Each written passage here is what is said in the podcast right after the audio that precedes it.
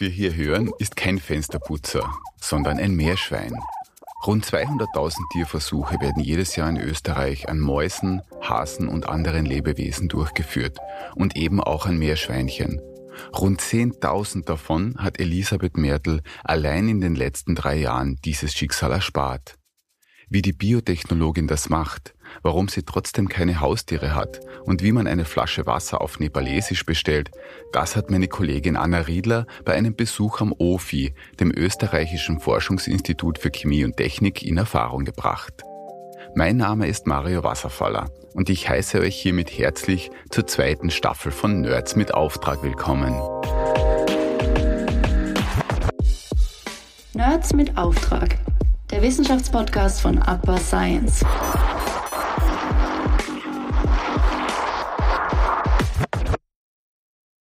Danke, dass du Zeit hast für mich heute. Ja, gerne. Könntest du mir deine Tätigkeit in zwei Sätzen beschreiben? Zwei Sätze sind gut. Es, dürf, es dürfen auch drei sein. Okay, na.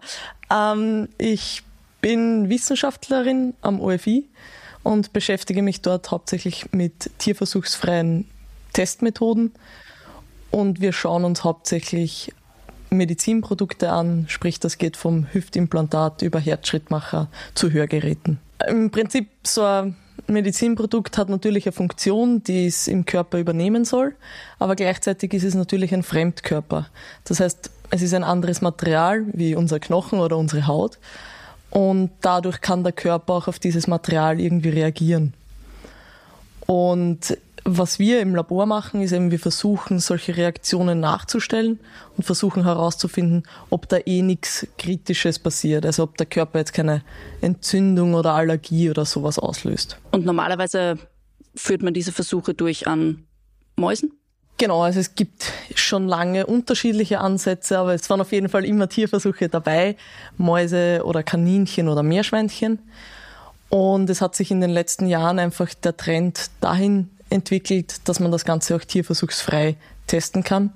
Und da haben wir eben versucht, verschiedenste Methoden auf solche Extrakte von Medizinprodukten zu optimieren. Wie weit bist du mit deiner Forschung? Wird das schon in der Praxis angewandt? Ja, es ist tatsächlich so, dass verschiedenste Hersteller von Medizinprodukten immer wieder kommen, diese Tests bei uns beauftragen. Und das geht dann so weit, dass eben diese Tests auch für die Zulassung ähm, verwendet werden können.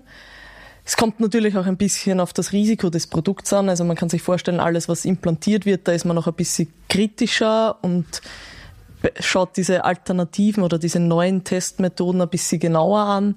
Alles, was jetzt oberflächlich in Kontakt kommt mit dem Patienten oder wo das Risiko nicht so groß ist, äh, da geht das ganz gut durch mit tierversuchsfreien Methoden. Ist dir das ähm, irgendwie ein persönliches Anliegen, Tiere, Tierwohl?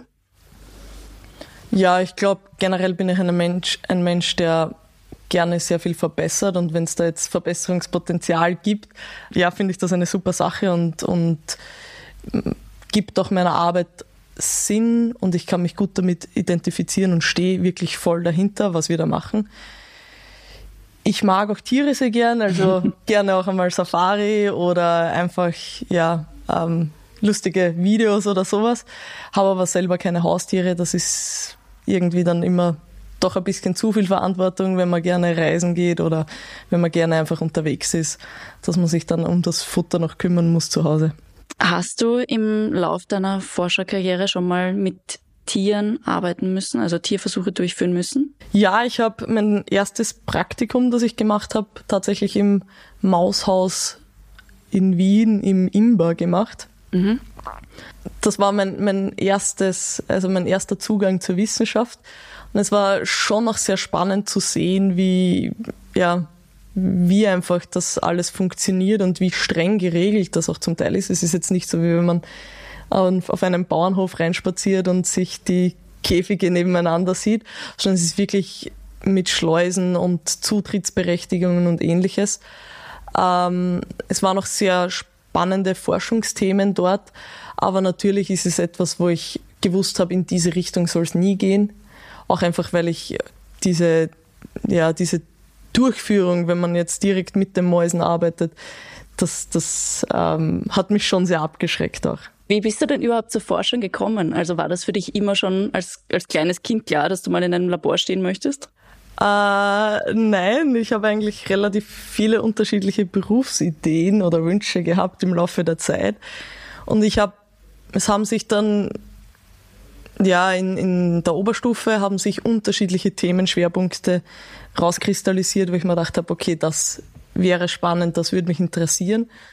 Das waren einerseits Sprachen, andererseits was Kreatives und auch Biologie. Und es hat mich dann wirklich in der, in der Zeit nach der Matura bis zum Inskribieren hat man doch einiges an Kopfzerbrechen bereitet, in welche Richtung soll es jetzt weitergehen, weil es sind doch sehr unterschiedliche Gebiete. Und ich habe mich dann eigentlich für die Biologie entschieden oder für ein biologisches Studium, weil ich mir gedacht habe, Sprachen und Kreativ, das kann ich irgendwie in der Freizeit unterbringen. Aber alles, was Biologie betrifft, das ist jetzt schwierig in der Freizeit, mache ich das halt eher zum Beruf und die anderen Dinge dann eben ja, nebenbei. Zum OFI, das dem Forschungsnetzwerk ACR, Austrian Cooperative Research, angehört, kam Mertle über ihren Bruder. Dieser war damals selbst am Institut tätig und erzählte ihr, dass sie eine geringfügige Laborhilfe suchen. So begann sie bereits im zweiten Semester neben ihrem Studium Praxiserfahrung im Labor zu sammeln. Von den ersten sieben, acht Stunden pro Woche ist es halt dann die Diplomarbeit geworden äh, und nach der Diplomarbeit dann eine Fixanstellung. Hast du dich bei der Diplomarbeit auch schon mit Tierversuchen? Ja, also bei der Diplomarbeit war ein Aspekt, der eben wo es eben um diese Reaktionen, die vom Körper ausgehen können, war ein Aspekt davon das Hauptthema. Und zwar geht es hier um irritierende Effekte, also wie kann man jetzt Hautirritationen nachstellen. Und das ist ganz cool, weil da gibt es mittlerweile so 3D-Hautmodelle. Sprich, man kann hier wirklich im Labor diese Schichten, die es in einer Haut gibt, von Hornhaut über alle anderen Schichten, die es da gibt, kann man wirklich so nachstellen, kann man wirklich so nachzüchten und damit dann eben die Tests machen. Du bist wie alt? Ich bin 30 Jahre. Okay. Und du bist 2019 mit dem ACR Women Award ausgezeichnet worden. Genau, ja. Das heißt, da warst du 27? Wenn ich das jetzt Wenn ich jetzt rechne. richtig rechne, äh, ja, 27 war ich noch, ja. Wie fühlt sich das denn an, wenn man mit 27, oh, grob geschätzt, eine Auszeichnung für die eigene Forschung kriegt? Ja, fühlt sich ganz cool an. Wobei ich mein Alter bei solchen Sachen nie in den oder nie im Hinterkopf habe, sind Forschungsergebnisse immer davon abhängig, wie viel Zeit und, und auch wie viel Glück man hat äh, bei gewissen Methoden aufbauen und so weiter. Und ob man da jetzt mit 24, 25 beginnt oder eben dann mit 35 beginnt. Es dauert einfach eine gewisse Zeit, bis man bestimmte Ergebnisse erzielt. Und wann man damit beginnt. Du sagst, das Alter, daran denkst du überhaupt nicht bei solchen Sachen. Wie ist denn das dann mit deinem Geschlecht? Also der Award soll ja ein Bewusstsein für weibliche Karrierewege in der Forschung schaffen. Ist das irgendwie ein Thema für dich?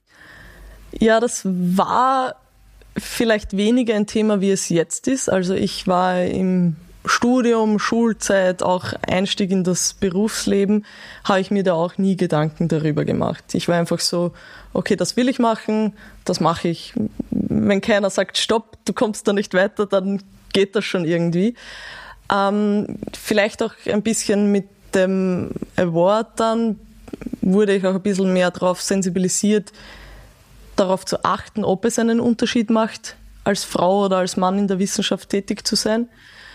Und gerade jetzt auch bei Konferenzen oder ähnliches ergibt sich schon oft auch das Bild, dass dort mehr Männer Vorträge halten. Im Publikum ist es meistens gemischt, aber es sind dann oft so schon so oder ergibt sich für mich das Bild, dass die Zug, Zugpferde ähm, meistens eben männlich sind. Und da hat sich jetzt mein Bild oder mein, meine Reflexion zu dem Thema doch ein bisschen geändert.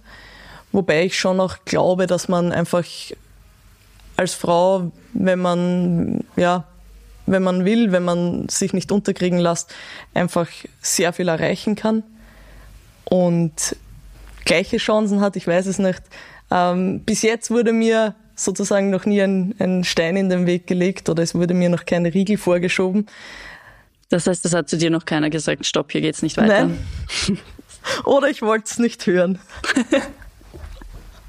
also ich merke schon immer wieder, dass man dann doch einmal, mh, mm, dass der erste Blick mal so, mh, okay, was will jetzt die Kleine da so? Ich meine, jetzt mit 30 vielleicht nicht mehr so, aber mit 25, 26, 27 oder so.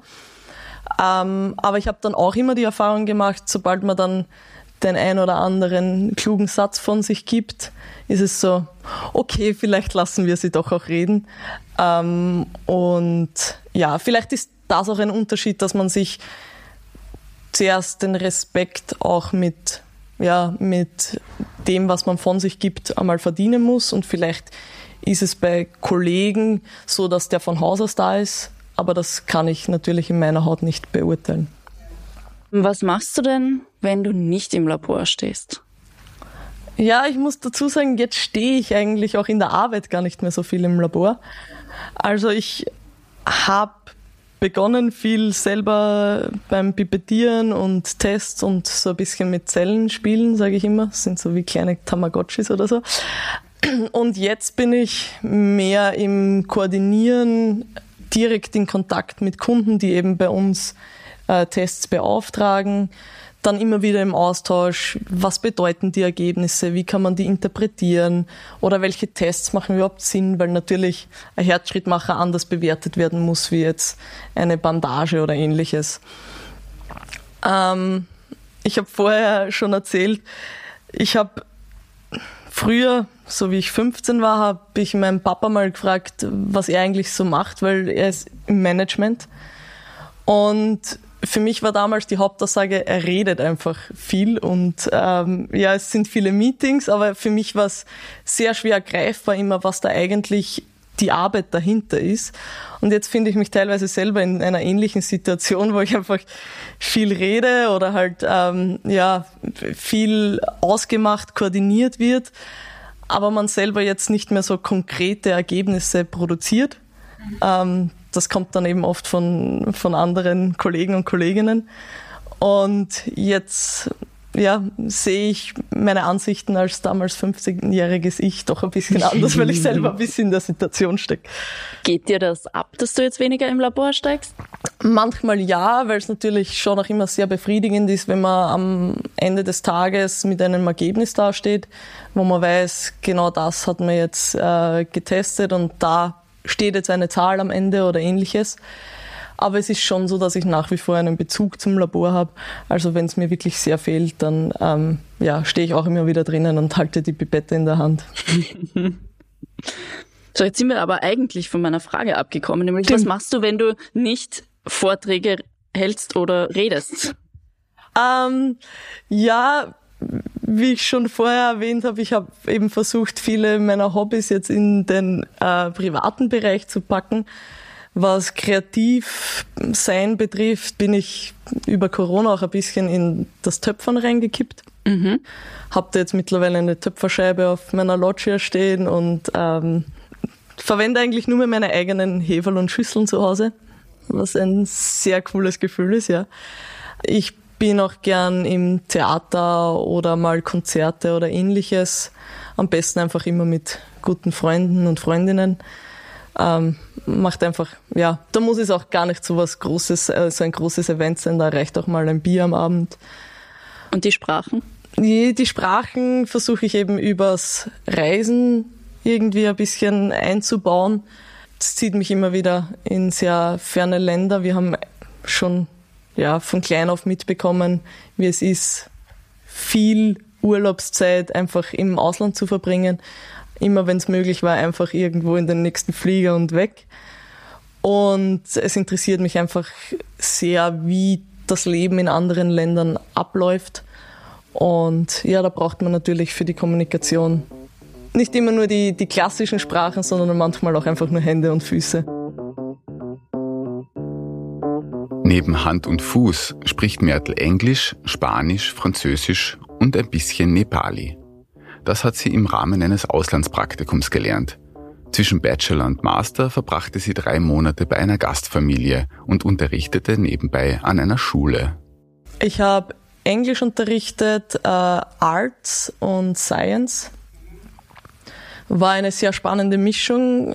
Einerseits eben, weil das Unterrichten dort ganz anders funktioniert. Also es ist eher Frontalvortrag und das war etwas, was ich mit mir selber nicht ganz vereinbaren habe können. Deshalb habe ich dann auch immer wieder Spiele eingebaut, was die Leute teilweise sehr lustig gefunden haben. Ich habe dann immer wieder mitgekriegt, wie in Klassen dann auf einmal auf der Hinterseite bei einem Fenster sich so Menschentrauben gesammelt haben, die einfach zugeschaut haben, was jetzt da die verrückte Europäerin macht. Ähm, und ja, ich habe dann ähm, Arts war für mich tatsächlich eine richtige Challenge, das zu unterrichten, denn es ist einfach so, dass viele Mittel fehlen und ich habe dann in der ersten Stunde bemerkt, dass einfach mit Kugelschreiber und kariertem Papier die Kinder vor mir sitzen und mich groß anschauen und meine Ideen mit Schmetterlinge malen oder ähnliches waren dann wohl eher nix. Ich habe dann auch versucht, ja, ein, ein Projekt zu starten, wo dann im Laufe des Sommers danach wurden so 40 Kilo Buntstifte gesammelt und tatsächlich nach Nepal äh, transportiert. Die Buntstifte sind vermutlich mittlerweile aufgebraucht. Leider, ja. Den Kontakt zu ihrer Gastfamilie hat Mertel aber über die Jahre weiter aufrechterhalten. Mit dem Preisgeld für den ACR Woman Award finanziert sie unter anderem ihrer Gastschwester ein Studium. Ich habe ja immer das Glück gehabt, dass ich einfach vollste Unterstützung von der Familie bekommen habe, egal was ich will. Wie gesagt, es hat noch nie jemand gesagt, stopp und hier nicht weiter. Und irgendwann einmal hat meine Gastschwester mit mir gesprochen. Sie war recht verzweifelt, weil das, was sie studieren wollte, war eben an Studiengebühren gebunden. Und das konnte sich der Familie einfach nicht leisten. Und jetzt ist es so, dass ich hier die Hälfte der Studiengebühren übernehme, weil ich mir einfach denke, ich habe auch immer die Chancen gehabt, genau das zu machen, was ich will. Und genau das will ich Menschen, die mir nahestehen, auch ermöglichen. Also wir haben immer noch guten Kontakt. Ähm, ich war tatsächlich erst im Sommer dort wieder auf Besuch, also neun Jahre nachdem ich das erste Mal dort war. Dieses Mal gab es sogar einen Anlass, also die Gastschwester hat jetzt geheiratet. War eine sehr spannende Hochzeit und das kann ich mir natürlich nicht entgehen lassen. Wie laufen nepalesische Hochzeiten so ab? Ja, schon sehr anders wie bei uns. Ähm, ist einfach kulturell bedingt eigentlich ein viel ernsteres Thema. Man kann sich vorstellen, es gibt in dem Land, bei ihr Gott sei Dank nicht, aber nach wie vor einfach arrangierte Hochzeiten. Und es ist auch immer der Tag, an dem die Frau die Familie verlässt und zur Familie des Manns zieht. Das heißt, es ist auch immer ein gewisses Abschiednehmen, steht eben da auch immer im Raum. Und dadurch ist es ein viel ernsteres Fest wie bei uns äh, gleichzeitig auch viel chaotischer. Also es gibt jetzt nicht so wie bei uns, wo man teilweise das Gefühl hat, man sitzt im Theater, wo vorne dann eben die Zeremonie passiert, sondern es ist wirklich einfach ein Sesselkreis und Leute gehen umher, schauen wieder mal in den Kreis rein, halten das Handy rein, um ja gute Fotos zu bekommen. Und es ist schon ein sehr, ja, buntes Wirrwarr eigentlich. Kannst du mir irgendwas auf Nepali sagen? Äh, Exisiko Pani. Es wäre eine Flasche Wasser, bitte. Kannst du auch sagen, mein Name ist Lisi? मेरो Name Lisi Ho. Sehr schön, danke sehr. Test bestanden, oder? Ich, ich kann es nicht. Ich, ich, kann ja kein Nepali, also du hättest dir jetzt auch gerade was ausdenken können. Ja. Wenn du dich heute Abend mit deinen besten Freunden auf ein Bier treffen würdest, was würdest du ihnen von deinem Arbeitstag erzählen, außer dass du einen Podcast mitgeholfen hast? Ja, dass ich heute eigentlich einen, ähm, einen Meeting-Marathon hinter mir habe. Oh, den unterbreche ich gerade. Ja, genau. Na, ich habe mit ähm, ganz vielen tollen Kolleginnen und Kollegen ähm, an sehr unterschiedlichen Sachen gearbeitet. Also es waren einerseits eben sehr fachliche Dinge dabei, andererseits wird es dann auch um eine Diplomarbeitsstelle gehen, wo dann eben Personalthemen dabei sind.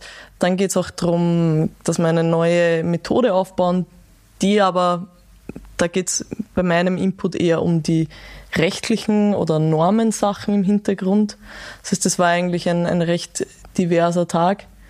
Weil du sagst, du hältst viele Meetings, bist auf Konferenzen unterwegs. Hast du da irgendwie einen Glücksbringer dabei? Äh, ja, tatsächlich. Also ich habe von einer Freundin ähm, Socken bekommen, wo Partyhamster drauf sind. Wie, wie kann ich mir einen Partyhamster vorstellen? Also es ist eigentlich ein Hamster, der versucht, einen Dance-Move zu machen und darüber hängt eine Disco-Kugel. Moi. Also ja. Und ich habe die tatsächlich eigentlich jetzt auf fast allen Konferenzen an.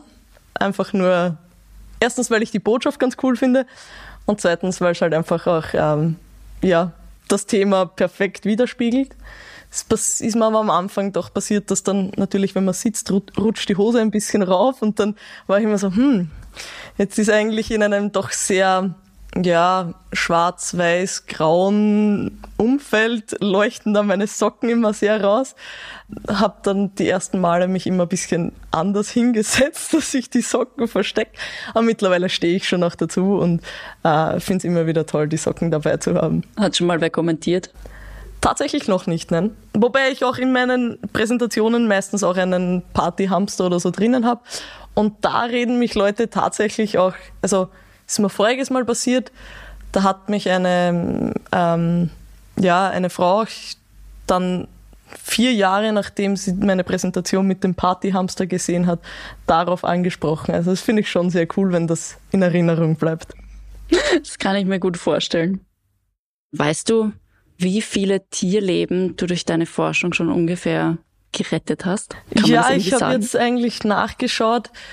Ähm, wir haben seit 2019, also in den letzten drei Jahren, haben wir so um die 400, 500 Medizinprodukte getestet. Und wenn ich das jetzt umrechne, was das für die Tiere selbst bedeutet, wären das so um die 8000 Mäuse oder um die 2.000, 3.000 Hasen oder auch so 10.000 Meerschweinchen. Also doch eine ganze Latte. Es ist ein gutes Gefühl zu wissen, dass man da was verändert, verbessert. Ja, auf jeden Fall. Dem Thema bleibt Elisabeth Mertl auch in Zukunft treu. Zusätzlich zu Medizinprodukten sollen bald auch Hygieneprodukte wie Menstruationsartikel getestet werden. Für diese gibt es aktuell noch wenig standardisierte Methoden, um ihre Sicherheit zu überprüfen. In einem vom Forschungsnetzwerk ACR geförderten Projekt werden vor allem wiederverwertbare Produkte unter die Lupe genommen. Wo siehst du dich in 10 Jahren, in 20 Jahren? Bist du immer noch am OFI und machst nicht Tierversuche? ähm, das Bild von mir gibt es eigentlich noch gar nicht. Äh, ich bin generell nicht der Fan von großen Zukunftsvisionen oder von sehr, ja, sehr weitgehenden Plänen.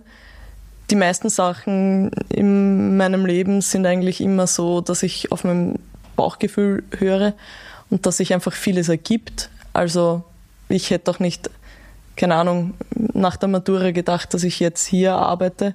Es war, es ist ein, ein ja, super toller Job. Ich bin super happy hier. Und genauso glaube ich auch nicht, dass ich jetzt ein, eine Vision habe, wie es in zehn Jahren ausschauen soll. Äh, ich weiß einfach nur, dass ich darauf vertrauen soll, dass ich Gelegenheiten, die kommen, einfach nutzen, wo auch immer das ist, in welchem Bereich auch immer das ist. Und ähm, die positiven Dinge einfach weiter ansammeln. Und nehmen, wie es kommt. Genau.